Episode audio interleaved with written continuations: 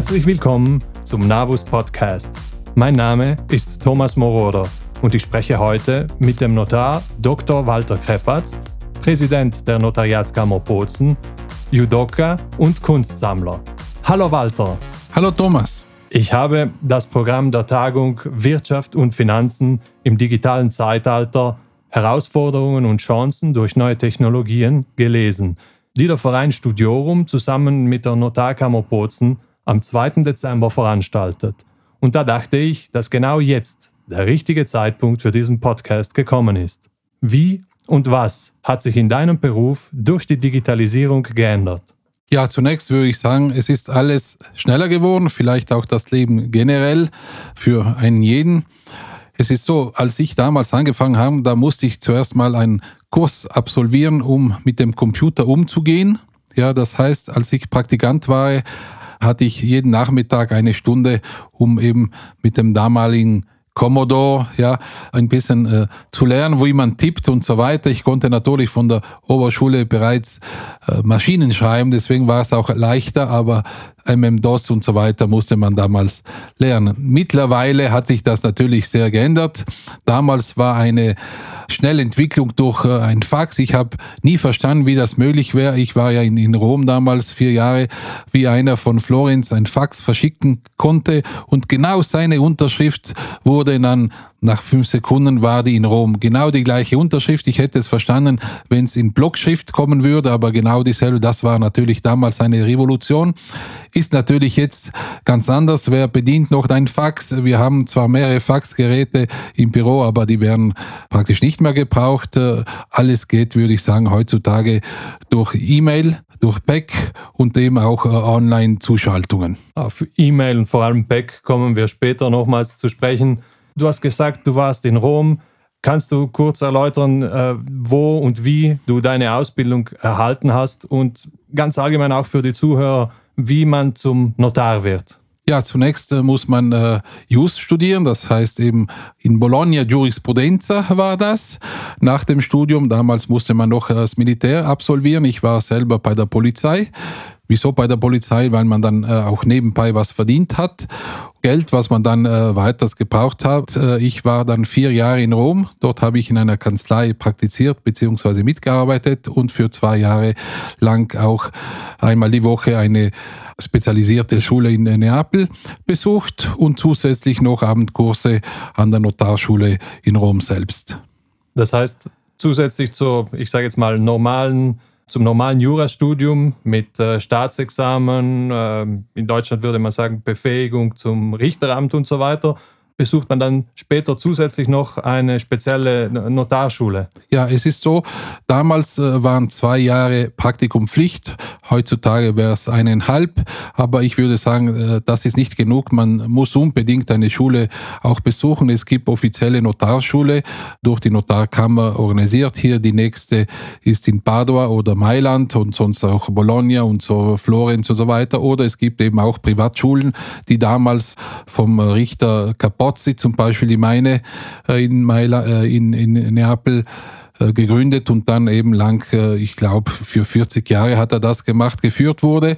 Oder sonst gibt es eben auch einzelne Notare, die sich auch zusammenschließen und extra für ihre Praktikanten, aber auch für Auswärtige eben diese Schule vorbereitet haben, wo sie dann äh, in Theorie, aber auch im Praktischen äh, viel dazu beitragen, dass man danach auch die Prüfung äh, schafft. Die Prüfung wird laut Gesetz einmal in Rom abgehalten. Ja, man, es sind drei Tage schriftlich. Das heißt, man hat ein Thema über Gesellschaftsrecht oder auch praktisch, können wir sagen, Zivilrecht generell. Es gibt auch dann Sachen für heutzutage, würde man sagen, um zu schauen, wie auch ein äh, Minderjähriger oder jemand, der nicht mehr selbstständig ist, äh, Verträge machen kann, volontare Jurisdiktionen. Das heißt, äh, wir geben die Judikatur ein, aber natürlich nicht Sachen, die dem Richter vorbehalten sind, sondern eben noch dem Notar. Okay, klingt sehr, sehr vielfältig und spannend.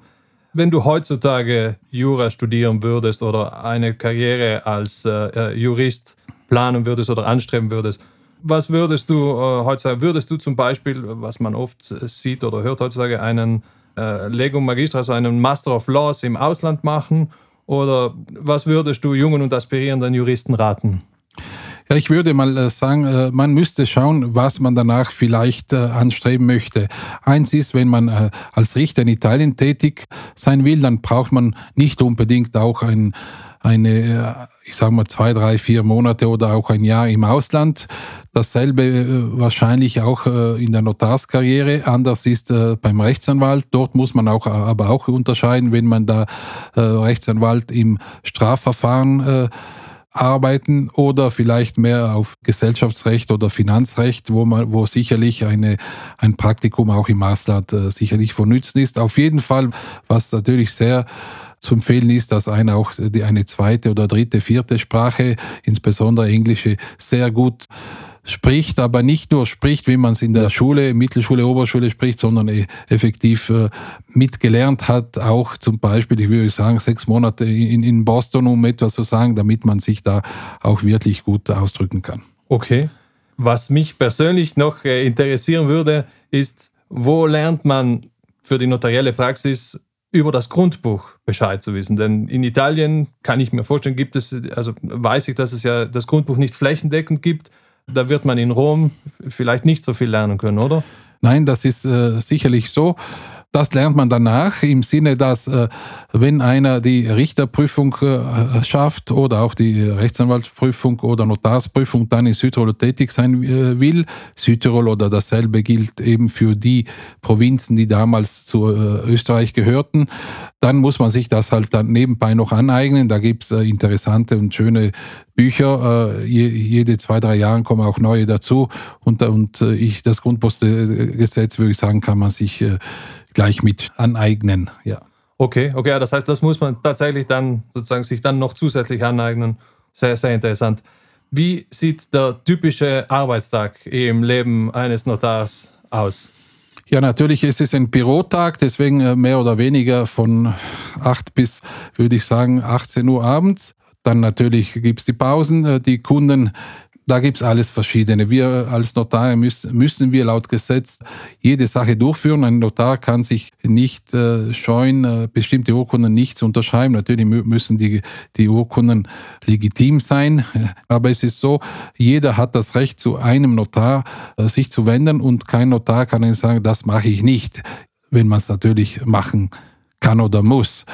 Äh, in diesem Sinne, wir haben äh, zum Beispiel Geschäfte, Geschäfte wie Schenkungen, natürlich Schenkungen in der Familie, äh, Familienpakte, Quotenübertragung, Gesellschaftsquoten, natürlich von Personengesellschaft, Kapitalgesellschaften, Gesellschaftsgründungen, Einbringungen von äh, Firmen in äh, neu zu gründenden Gesellschaften. Dann haben wir noch Fusionen, Scissionen, das heißt äh, Verschmelzungen bzw. Abspaltungen. Es sind natürlich auch andere Urkunden wie Testamente, Veröffentlichung von Testamente, auch Anerkennung eines unehelichen Kindes, das äh, gibt es auch öfters, Darlehensverträge, Hypothekardarlehensverträge, äh, Gütergemeinschaft, Gütertrennung, diese Vereinbarung zwischen den Eheleuten, sehr vielfältig, ja. Dementsprechend wird auch bei der Kundschaft da alles repräsentiert sein. Also ja, ja, wir gehen, äh, sagen wir, von, von der einfachen Hausfrau, wenn ich das so äh, nennen kann, bis zum äh, Manager, der aus dem Ausland kommt, auch aus äh, den Vereinigten Staaten oder auch aus äh, Asien, aus äh, Russland, sage ich mal. Alles ist vertreten, ja. Und auch die dementsprechenden Sprachen. Wir verbriefen in Italienisch, Deutsch natürlich, beide Amtssprachen hier in Südtirol, auch Englisch, Spanisch, Französisch, sogar Chinesisch haben wir oder Russisch haben wir auch schon verbrieft. Tatsächlich. Ja. Okay, ah, das ist spannend. Chinesisch kann ich mir vorstellen, also mit den äh, Zeichen, mit den entsprechenden Schwierigkeiten. Ja, da ist das Problem äh, bei, beim Drucker beziehungsweise bei, beim Schreiben auf dem Computer, weil nicht äh, natürlich nicht alle Buchstaben gibt es bei uns. Deswegen muss man das extra einstellen, beziehungsweise effektiv eine Person da haben, der der chinesischen Schriftweise mächtig ist. Ja. Die Digitalisierung. Wie macht sich die Digitalisierung in den rechtlichen Bereichen bemerkbar? Du hast schon eingangs erwähnt, dass äh, das Faxgerät zum Glück, ich muss wirklich sagen, zum Glück weitgehend ersetzt worden ist. Ja, da muss ich sagen, in Italien, wir sind da ich würde sagen, an erster Stelle von den ganzen Notariaten auf der Welt, wo wir schon vor circa 20 Jahren eine eigene Gesellschaft gegründet haben, Notartel, die ausschließlich nur vom Notariat dann aufgestellt wurde, finanziert wurde. Ich glaube, in der Zwischenzeit haben wir da äh, ungefähr 15 Millionen Euro investiert in äh, diesen Jahren.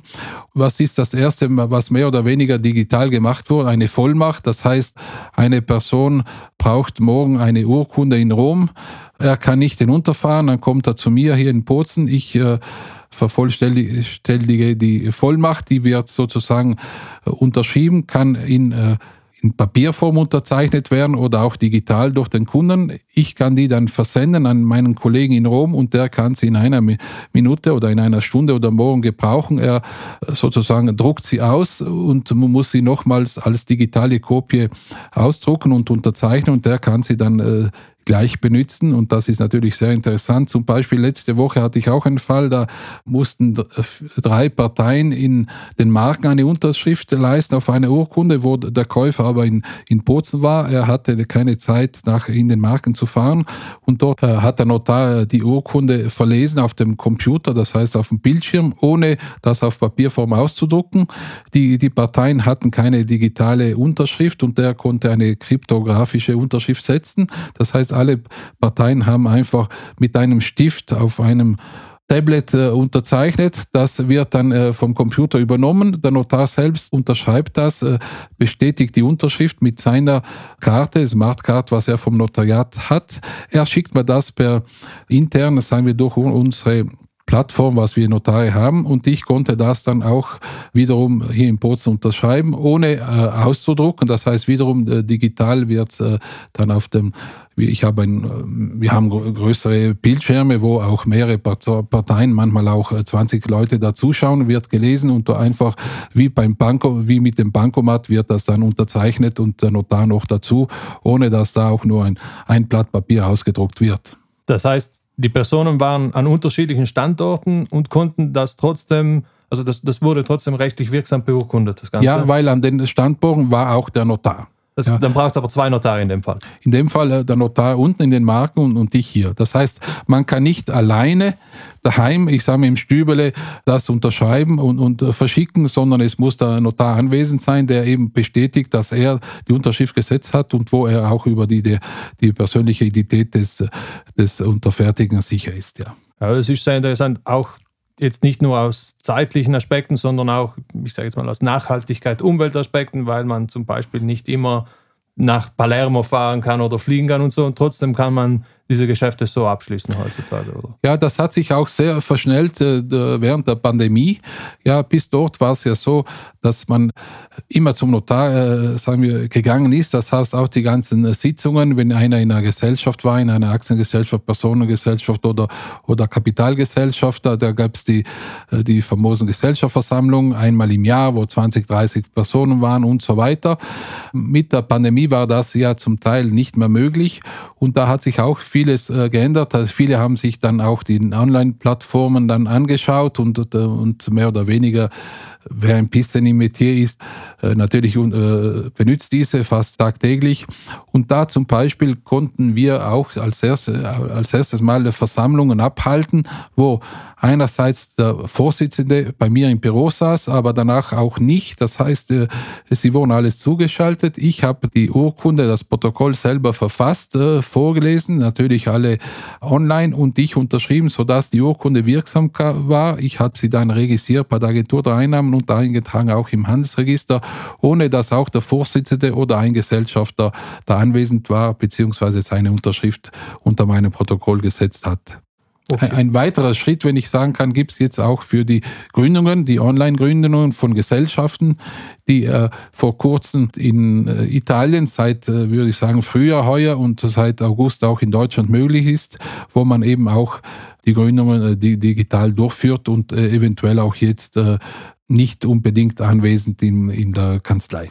Genau das wäre eine meiner nächsten Fragen gewesen.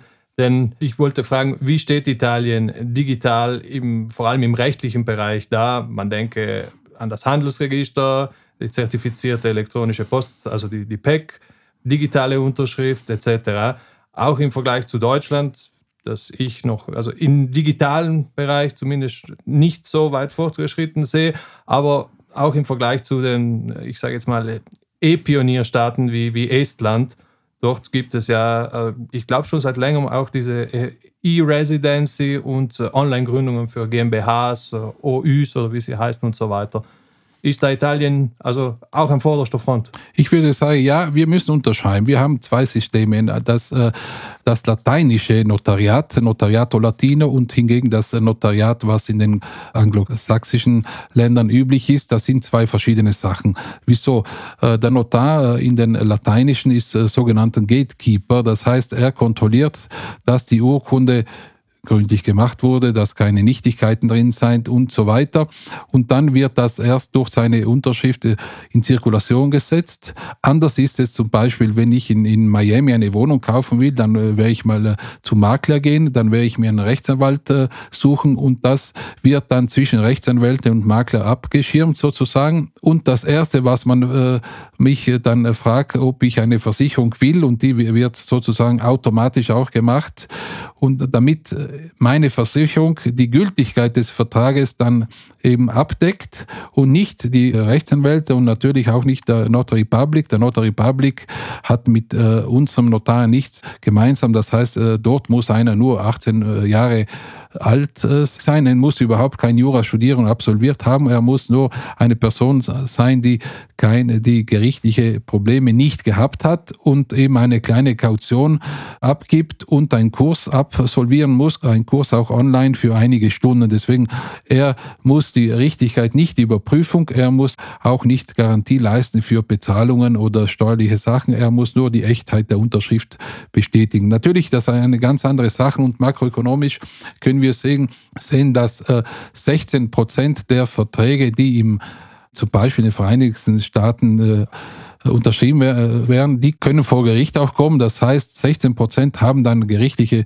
Folgen und müssen dann natürlich durch äh, den einzelnen Rechtsanwalt äh, vor Gericht dann äh, ausgekämpft, ausgetragen werden. In Italien, wo wir das eben, dieses Notariat haben, haben wir 0,003 Prozent. Praktisch ist es so, die ganze Gerichtbarkeit hat viel weniger Arbeit mit den Verträgen, weil sie eben vom Notar kontrolliert werden und in diesem Sinne makroökonomisch gesehen sind da viel weniger Kosten auf die Gesamtheit, auf die Population, weil eben, weil wir weniger Richter brauchen und, und weniger Zeit auch eben da das äh, durchzustreiten, weil es eben so wenige Fälle gibt. Das habe ich nur erklärt, weil eben, wenn wir von dem ausgehen, dann brauchen wir auch im digitalen Alter noch eine Kontrolle vom Notar, wenn wir diese Handhabung und diesen Unterschied zwischen eben Notariato Latino und eben auch Commonwealth anglosächsischen System beibehalten wollen. In diesem Sinne können wir natürlich vieles beschleunigen, aber es muss immer die, die Sicherheit gegeben werden, dass einerseits die Person den Vertrag äh, unterschreiben wollte, nicht gezwungen wurde. Zweitens, dass er wusste, was er unterschreibt, deswegen der Inhalt muss auch kontrolliert werden. Und andererseits der Notar, zum Beispiel in Italien, ist auch äh, verantwortlich äh, für die Steuern. Das heißt, in dem Moment, wo der Vertrag unterzeichnet wird, muss er vom Notar innerhalb 30 Tagen der Agentur der Einung vorgelegt werden und auch dort die, die Gebühren eingezahlt werden. Das heißt, der einzelne Notar ist ein ein Steuereintreiber, wo er selber sein Büro, seine, seine Versicherung, seine Mitarbeiter und so weiter zahlt, damit der Staat zu seinem Geld bekommt, ohne dass äh, der Staat diesbezüglich auch nur einen Cent zahlen muss. Wenn wir das so handhaben, dann eben bis vor einigen Jahren würde ich sagen, äh, war das auch vom Notariat vielleicht gesehen, dass man die einzelnen äh, Vorfälle, die Geschäftsvorfälle, die Institute und so weiter beibehalten wollte, um da einerseits konservativ eben die Hand drauf zu haben. Mittlerweile hat sich das äh, sicherlich geändert im Sinne, dass es ist wichtig für uns, dass, dass jeder seine Freiheit hat, dass die, die Geschäfte so schnell wie, wie möglich natürlich äh, kontrolliert über die Bühne gehen, dass äh, nicht nur den einzelnen Bürger, aber insbesondere auch den Wirtschaftstreibern die Möglichkeit ge gegeben wird, so schnell wie möglich die einzelnen Vorfälle, Geschäftsvorfälle, Gründungen, Kaufverträge, Angebote, Vorverträge durchzuschließen und wo wir eben das System suchen müssen, dass man es äh, digital machen kann, wenn das eben eine Verfeinerung, eine Schnelligkeit sein kann äh, für den Einzelnen. Ich muss auch sagen, äh, manchmal ist es so, einer kommt ins Büro, hat eine Smartcard, die funktioniert nicht, weil dies verfallen ist und so weiter. Dann verliert man auch, sagen wir mal, eine halbe Stunde, bis man da alles wieder ablädt und so weiter. In der Zwischenzeit hätte man es auch schnell ausgedruckt und unterschrieben. Deswegen nicht immer alles, was digital ist, muss immer besser und schneller sein. Aber wir versuchen das Beste daraus zu machen, dass man eben Schritt für Schritt weitergeht und eben Vorreiter sind, glaube ich, auch äh, in Bezug auf andere Notariate äh, in, äh, in Europa. Ja. Okay. Und es ist jetzt auch möglich, eine GmbH oder eine vereinfachte GmbH komplett online zu gründen. Ja, das ist jetzt seit eben einem Monat, das äh, ist das möglich, ja. Tatsächlich, ja, interessant, schön, sehr schön, denn das war sonst immer so ein Alleinstellungsmerkmal von, von Estland und, äh, und so. Wird die künstliche Intelligenz die juristischen Berufe ändern? Man, man denke zum Beispiel auch an Paralegals, ist es äh, vorstellbar, dass in Zukunft äh, eine künstliche Intelligenz als, als Richterin oder als Notar, Notarin fungiert? So, die Paralegals, wenn wir das äh, wortwörtlich hernehmen, sind eigentlich auch unsere alle Mitarbeiter, weil wir haben Mitarbeiter, die seit zwei, drei, zehn, zwanzig Jahren sind und die natürlich mittlerweile haben so viele Erfahrung, aber nicht nur praktische, sondern in der, auch theoretische, die effektiv als Legals oder Paralegals eingestuft werden. Was äh, das Notariat dazu noch äh, bringen kann, ist, dass effektiv noch eine Kontrolle über die einzelnen Schriften äh, gemacht wird, was nicht unbedingt von einem Computer gemacht werden. Wir haben ja äh, auch in diesen äh, letzten Wochen, äh, würde ich sagen, jeden Tag sehen wir auch heute auf uns Sole Ventiquatore eine große Nachricht, dass, äh, dass wiederum unter den Chapter 11 Gesellschaften bzw. Plattformen eingestuft werden, beziehungsweise äh, für, für eventuelle Fälle gemeldet werden, die vor einem Konkurs stehen und damit die öffentliche Hand da eventuell hilft, diese Betrieben wieder, wieder aufrechtzuhalten, bis aufzustehen. Aber natürlich äh, sehen wir, das Problem ist da für die einzelnen äh, Personen, die da investiert haben in, in diesen auch Kryptovaluten, sage ich mal, dass man von heute auf morgen vieles einerseits äh, gewinnen, aber sehr schnell auch verlieren kann.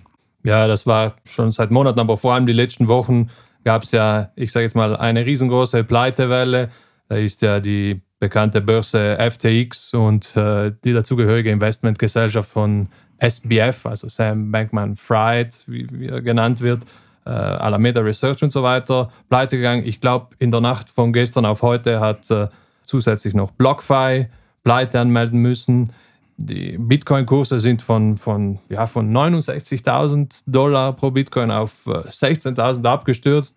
Also das war äh, ja, für, die, für diejenigen, die durch Kryptowährung der Inflation auch 10% Inflationsrisiko und so entgehen wollten, mit Sicherheit eine sehr, sehr turbulente Zeit. Wie blickt man als Notar auf, auf das Metaverse, auf Web3, auf NFTs, auf Distributed Ledger und auf Kryptowährungen? Ja, wir haben da schon äh, vieles damit zu tun. Wir haben auch Anfragen, wo äh, zum Beispiel äh, Wohnungen, Häuser und so weiter, dass sie das verbriefen wollen, mit nicht mit äh, durch Euro, sondern Kryptowährung, ist schon an, äh, natürlich gewesen. Andererseits sind auch große Akquisitionen von, ich sage mal, Gemälde, die dann äh, durch Token dann verkauft werden sollten, auch für staatliche Summen. Mit Metaverse würde ich sagen, haben wir eigentlich äh, noch äh, was äh, was meine Kenntnisse sind, natürlich ich persönlich nichts direkt zu tun. Wir, wir müssen aber da auch sagen, dass die da wir eine bestimmte Kontrolle auch äh, haben müssen, beziehungsweise selber passiv bekommen, im Sinne, dass äh, auch Richtlinien vorliegen äh, von der Finanzwache, sage ich mal jetzt, wo wir eben äh, da einen besonderen Augenmerk äh, drauf äh, stellen müssen, wie eben als was die Geldwäschebestimmung anbelangt. Und äh, genau das haben wir dann äh, auch bei unserer Tagung, äh, Kryptoassets in direkten und indirekten Steuern, aber auch für die Geldwäschebekämpfung, wo ein so sage ich mal, Professor beziehungsweise ein Jurist von der Banca d'Italia zu uns kommt bei dieser Tagung und darüber sprechen wird. Ja. Okay, ja, tatsächlich, also die, also die ganzen KYC, Know Your Customer und Geldwäschegesetzgebung und so weiter, kann ich mir natürlich vorstellen, vor allem wenn es um höhere Summen geht, wird das relevant mit, mit rein reguliert also werden. Du liebst ja Kunst und bist äh, Kunstsammler. Sammelst du auch äh, äh NFTs oder, oder nur schöne, physisch greifbare Kunst? Zunächst physisch greifbare, ja. Okay, okay. Du hast vorhin erwähnt, dass es schon tatsächlich Anfragen gab, Beurkundungen mit Krypto und so zu machen. Werden Immobilien in Zukunft über, über Tokens handelbar sein? Bei den Immobilien äh, kann ich mir das nicht recht vorstellen, bei den äh, Mobilien äh, sehr wohl. Konkret, weil die Immobilien, weil es dafür rechtlich äh, zu viele Hürden gibt oder? Ich glaube auch die ganzen Registern, äh, ich sage mal Grundbuch, äh, Kataster und so weiter, da die sind heutzutage auf reeller Basis eingetragen, im Sinne, dass man genau auch äh, gezeichnet hat, wie die Mauern sind und so weiter. Und die Mauern gehören dann dem Eigentümer. Wenn wir das jetzt auf, äh, auf Digital-Token oder, oder sonst, das ist wieder eine andere Welt. Ich kann mir vorstellen, dass es, dass es sicherlich ein Metaverso gibt, wo einer sich äh, ein Büro kauft, ein Auto und so weiter, alles möglich. Sicher, ob es dann konkret wird oder beim Spiel bleibt, das müssen wir dann sehen. Ich kann mir erinnern, vor so 15, 20 Jahren war es möglich, ein Meter Grundstück auf dem Mond zu kaufen. Und das hat damals, ich glaube, war es 100 äh, Dollar wert. Und ich habe da mit meiner Frau damals ein bisschen geschwätzt und gesagt, kaufen wir ein paar Meter. So ist ja, äh, so hetzhalber würden wir in Südtirol sagen, nicht? Aber ja, hätten wir machen können. Was, was hätte ich da, davon gehabt? Glaube ich, bis jetzt nach 20 Jahren wenig und nichts. Beim Metaverso werden wir sehen, ob da äh, ungefähr das Gleiche passieren wird oder nicht. Ja, auf jeden Fall. Ja, vielleicht verkauft ja Elon Musk in Zukunft Grundstücke auf dem Mars. Wer weiß. Kommen wir aber wieder zurück zu den Immobilien, äh, speziell zu den Immobilien in Südtirol. Wie siehst du den Immobilienmarkt? Haben sich die Deal bzw. Die, die Anzahl der Beurkundungen seit der Zinswende geändert. Ich denke, als Notar hast du da mit Sicherheit ein, ein gutes Feingefühl für darüber, wie der Markt läuft. Ich würde sagen, in den äh, letzten drei Jahren hat es ein bisschen Verschiebung gegeben. Im Sinne, wir haben alle die, leider die Pandemie kennengelernt und da mussten sich viele zurückziehen und viele haben wieder das Heim äh, kennengelernt, wo man eben in der Familie auch äh, einfach leben kann, miteinander, äh, gern ein größeres, äh, einen größeren Balkon beziehungsweise ein Grundstück dazu. Und man hat gesehen, viele auch äh, Ausländer, äh, zum Beispiel viele aus Deutschland, äh, haben auch in Südtirol beziehungsweise am Gardasee schöne Grundstücke gekauft und sind nicht mehr nach, äh, ich sage mal, Türkei, Mallorca und so weiter geflogen. Das habe ich mal bemerkt. Dementsprechend sind auch die Preise für diese Liegenschaften, ich sage mal schönere Liegenschaften, äh, sehr auch angestiegen. Das würde ich sagen bis Februar, März na, mit Beginn der Krise und dann äh, Krise, das heißt jetzt die Ukrainer-Krise, wenn wir sie so nennen, und dann auch jetzt mit den Zinsen, die gestiegen sind, mit der Inflation und so weiter, habe ich persönlich gemerkt, dass die Käufe, die Liegenschaft zurückgegangen sind, aber jetzt insbesondere in den letzten Monaten würde ich sagen auch die Finanzierungen. Aber nicht nur, wenn ich ein bisschen nachschaue, auch die Neugründungen von äh, Gesellschaften, typischerweise GmbH, GmbHs oder auch Personengesellschaft, sind, glaube ich, seit März, April alles ein bisschen rückläufig. Seit März, April dieses Jahres, also ja. diesen Jahr. Okay. Interessant. Also dann spürt man die Abkühlung tatsächlich auch so. Das heißt, die, die, ich glaube, der Börsenhöhepunkt war November 2021. Sechs Monate später, circa März, dann, also geht das dann auch merkbar zurück, also bei den Beurkunden und so. Wie vereinst du deine unternehmerische Aktivität mit dem Familienleben, Work-Life-Balance und so weiter? Ja, ich würde sagen, jeder versucht das Beste daraus zu machen.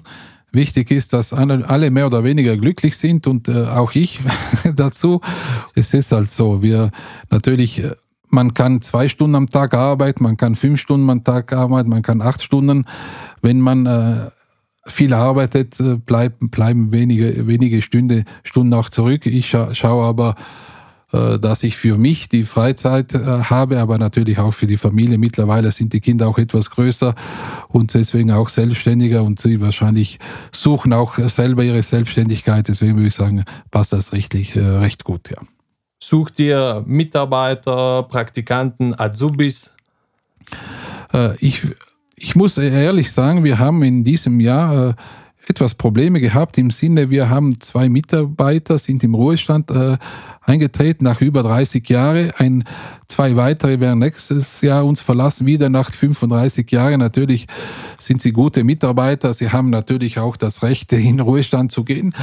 Eine andere Person ist jetzt in Homeworking äh, sehr weit weg, nicht, in, nicht auf Festland, sondern irgendwo auf der Insel. Und das war auch eine gute Kraft zwei Mitarbeitern äh, sind. Eine hat äh, natürlich die glückliche Lage, dass er ein Baby äh, geboren hat, die andere wird demnächst machen. Und so hatten wir eben ein bisschen ein Bedrängnis dazu und das war wirklich nicht einfach. Wir haben uns eine Agentur, wo wir uns immer ein bisschen behilflich, die hat uns so gar nicht angenommen, weil sie sagt, sie, sie hat niemanden und sie hat so viele Anfragen.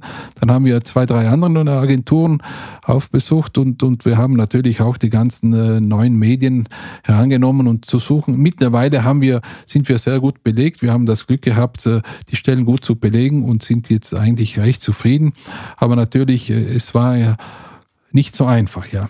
Das höre ich aber durch die Bank. Also egal ob Rechtsanwaltskanzleien, Wirtschaftsprüfer, Steuerberater, alle haben durch die Bank Probleme, Mitarbeiter, qualifizierte Mitarbeiter. Und das trotz und obwohl es jetzt diese Zinserhöhung gab und diese, ich, ich sage es mal, durch die Ukraine-Krise auch diese konjunkturelle Abkühlung, das scheint weiterhin, also qualifiziertes Personal scheint nach wie vor knapp zu sein.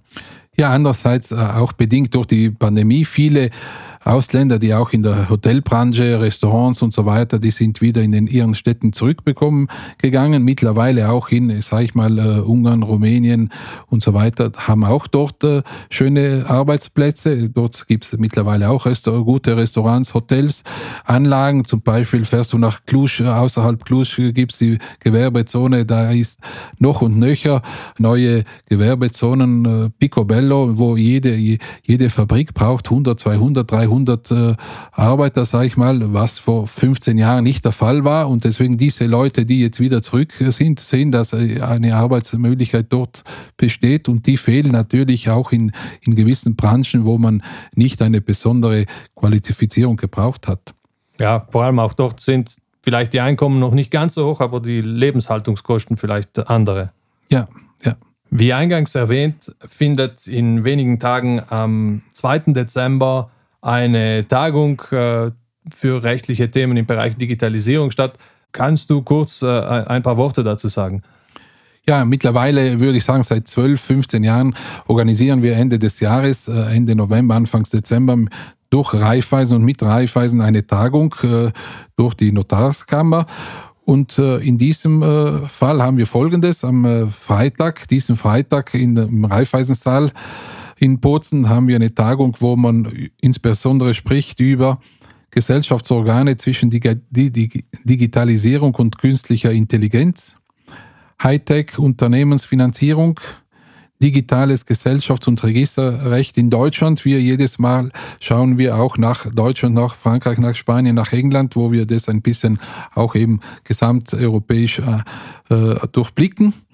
Dann nochmals die Gründung und Registrierung einer GmbH mittels telematischer Urkunde, neue Geschäftsmodelle und neue Services, Blick auf das Metaverse und NFTs, elektrische Zahlungen, Kryptoassets, Natur und Disziplin, nochmals die steuerliche Behandlung, direkte, indirekte Steuer und wie gesagt auch äh, diesbezüglich die Geldwäschebekämpfung. Ich glaube, ein, eine sehr interessante Tagung, äh, die vielen Zuhörern äh, auch neue Welten vielleicht äh, öffnen oder schildern oder näher bringen kann, ja. Sehr interessant. Ich werde auf jeden Fall vor Ort sein und äh, ich kann nur jeden Zuhörer einladen, sich da auch zu erkundigen. Ja, diesbezüglich, es wäre eventuell eine Anmeldungspflicht und das direkt bei der Notarkammer in Bozen. Okay, super. Dann würde ich sagen, ich bedanke mich recht herzlich für das Gespräch. Der Notar Dr. Walter Kreppatz, meine Damen und Herren. Danke auch, auf Wiedersehen und äh, gute Ansprache.